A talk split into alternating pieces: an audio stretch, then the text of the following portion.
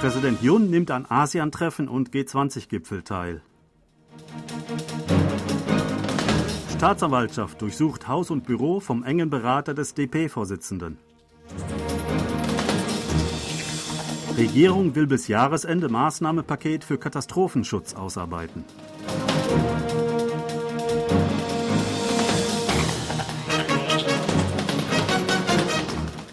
Präsident Yoon Suk-yeol wird am Freitag zu einer sechstägigen Reise nach Kambodscha und Indonesien aufbrechen, um an multinationalen Gipfeltreffen teilzunehmen. Laut dem Präsidialamt werden Diskussionen geführt, um am Rande der Treffen trilaterale Gipfelgespräche mit den USA und Japan und ein bilaterales Spitzentreffen mit den USA abzuhalten. Yun wird vom 11. bis 13. November nach Phnom Penh reisen, um Gespräche mit den Staats- und Regierungschefs des südostasiatischen Staatenbundes ASEAN zu führen.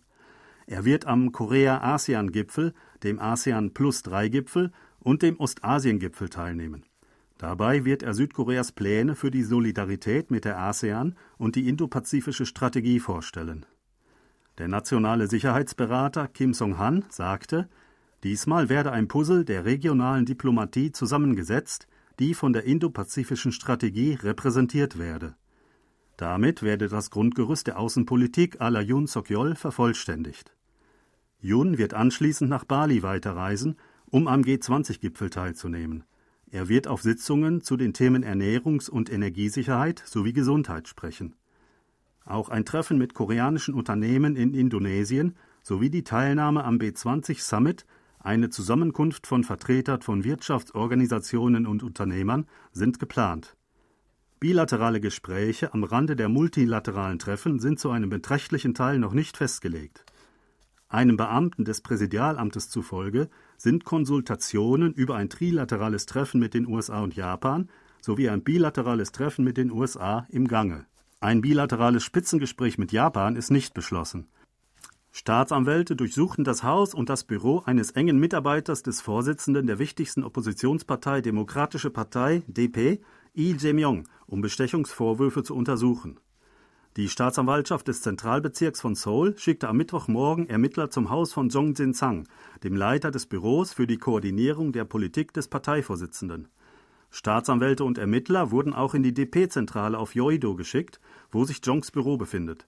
Jong wird vorgeworfen, zwischen 2014 und 2020 fast 100 Millionen Won von Schlüsselfiguren erhalten zu haben, die in den hochkarätigen Daejang-dong-Entwicklungsskandal verwickelt waren – sowie seit 2013 an Feiertagen hochpreisige Geschenke von ihnen erhalten zu haben.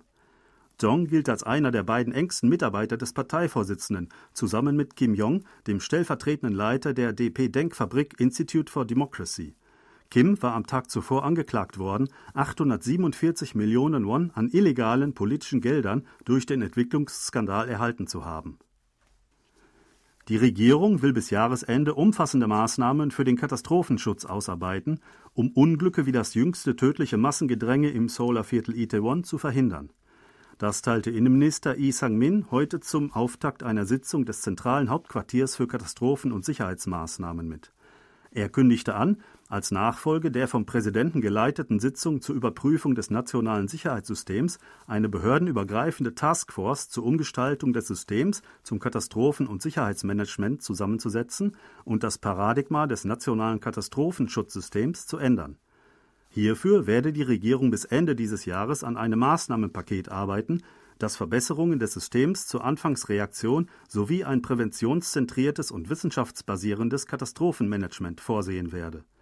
Darin würden auch Maßnahmen zur Verbesserung der Fähigkeit zur Reaktion auf neuartige, große und komplexe Katastrophen enthalten sein. Dadurch wolle die Regierung dafür sorgen, dass sich Tragödien wie das Unglück in Itaewon nicht wiederholen würden, betonte der Minister. Die nordkoreanische Rakete, die am 2. November über die nördliche Grenzlinie NLL im Ostmeer, die de facto Seegrenze zwischen Süd- und Nordkorea, abgefeuert worden war, hat sich als eine Rakete vom Typ SA-5 erwiesen. Die entsprechenden Analyseergebnisse gab das südkoreanische Verteidigungsministerium am Mittwoch bekannt. Am 6. November sei ein Trümmerteil der Rakete südlich der NLL im Ostmeer geborgen worden. Der Trümmerteil sei etwa drei Meter lang und zwei Meter breit und anhand dessen Gestalt und Eigenschaften als SA-5-Rakete Nordkoreas identifiziert worden, hieß es. Ein Vertreter eines dem Verteidigungsministerium unterstellten Forschungsinstituts sagte, der geborgene Rumpfteil entspreche vermutlich einem Drittel des Rumpfes hinten. Dazu zählten auch ein Teil des Flügels, des Behälters für Flüssigtreibstoff, der Triebwerke und Düsen. Alle Schriftzeichen darauf seien russisch. Die SA-5-Rakete ist eine Bodenluftrakete, die in den 1960er Jahren in der ehemaligen Sowjetunion erstmals gebaut wurde. Die maximale Reichweite soll 300 Kilometer betragen. Das US-Verteidigungsministerium hat die Position bekräftigt, dass Nordkorea Russland mit Artilleriegeschossen für den Krieg gegen die Ukraine beliefere. Die entsprechende Äußerung erfolgte, nachdem Nordkorea die Behauptung der USA bestritten hatte.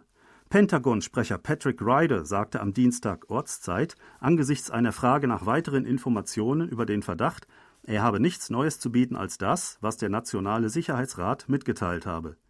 Zugleich sagte er jedoch, dass die Informationen, die den USA vorlegen, lauteten, dass Nordkorea heimlich eine beträchtliche Menge an Artilleriemunition an Russland liefere. Washington werde die Situation weiterhin überwachen. Ein hochrangiger Beamter des nordkoreanischen Verteidigungsministeriums hatte am Dienstag koreanischer Zeit in einer Stellungnahme erklärt, dass Nordkorea niemals ein Waffengeschäft mit Russland gemacht habe und dies auch nicht plane. Er hatte die Behauptung der USA als feindseligen Versuch bezeichnet. Die Vereinigten Staaten haben Sanktionen gegen zwei Personen verhängt, die an Transport- und Beschaffungsaktivitäten für Nordkoreas Entwicklung von Raketen und Massenvernichtungswaffen beteiligt sind. Das US-Finanzministerium sagte in einer Erklärung am Dienstag, dass das Amt zur Kontrolle von Auslandsvermögen OFAC Sanktionen gegen zwei nordkoreanische Staatsangehörige verhängt habe, die mit der staatlichen nordkoreanischen Fluggesellschaft Air Koryo verbunden seien. Das Ministerium führte aus, die beiden Personen seien im Auftrag des nordkoreanischen Ministeriums für Raketenindustrie am Transport elektronischer Teile von China nach Nordkorea beteiligt gewesen und hätten im Auftrag des nordkoreanischen Generalbüros für Aufklärung bei der Beschaffung von Waren aus China geholfen. Die Internationale Atomenergiebehörde IAEA e entsendet Experten nach Japan, um das Verfahren der Aufbereitung von radioaktiv kontaminiertem Wasser aus dem Atomkraftwerk Fukushima Daiichi zu überprüfen. Die IAEA e gab am Dienstag bekannt, dass vier Experten nächste Woche Proben von Meerwasser, Meeressedimenten und Fischen aus Küstengewässern in der Nähe des AKW Fukushima Daiichi entnehmen und Daten aus dem Verfahren zur Aufbereitung des kontaminierten Wassers unter die Lupe nehmen würden. Die Entsendung ist ein Teil des Verfahrens, um unabhängig zu untersuchen, ob der Prozess zur Wasseraufbereitung vor der geplanten Ableitung ins Meer sicher sei, wie Japan es behauptet. Dazu hat die IAEA e derzeit eine Experten-Taskforce im Einsatz.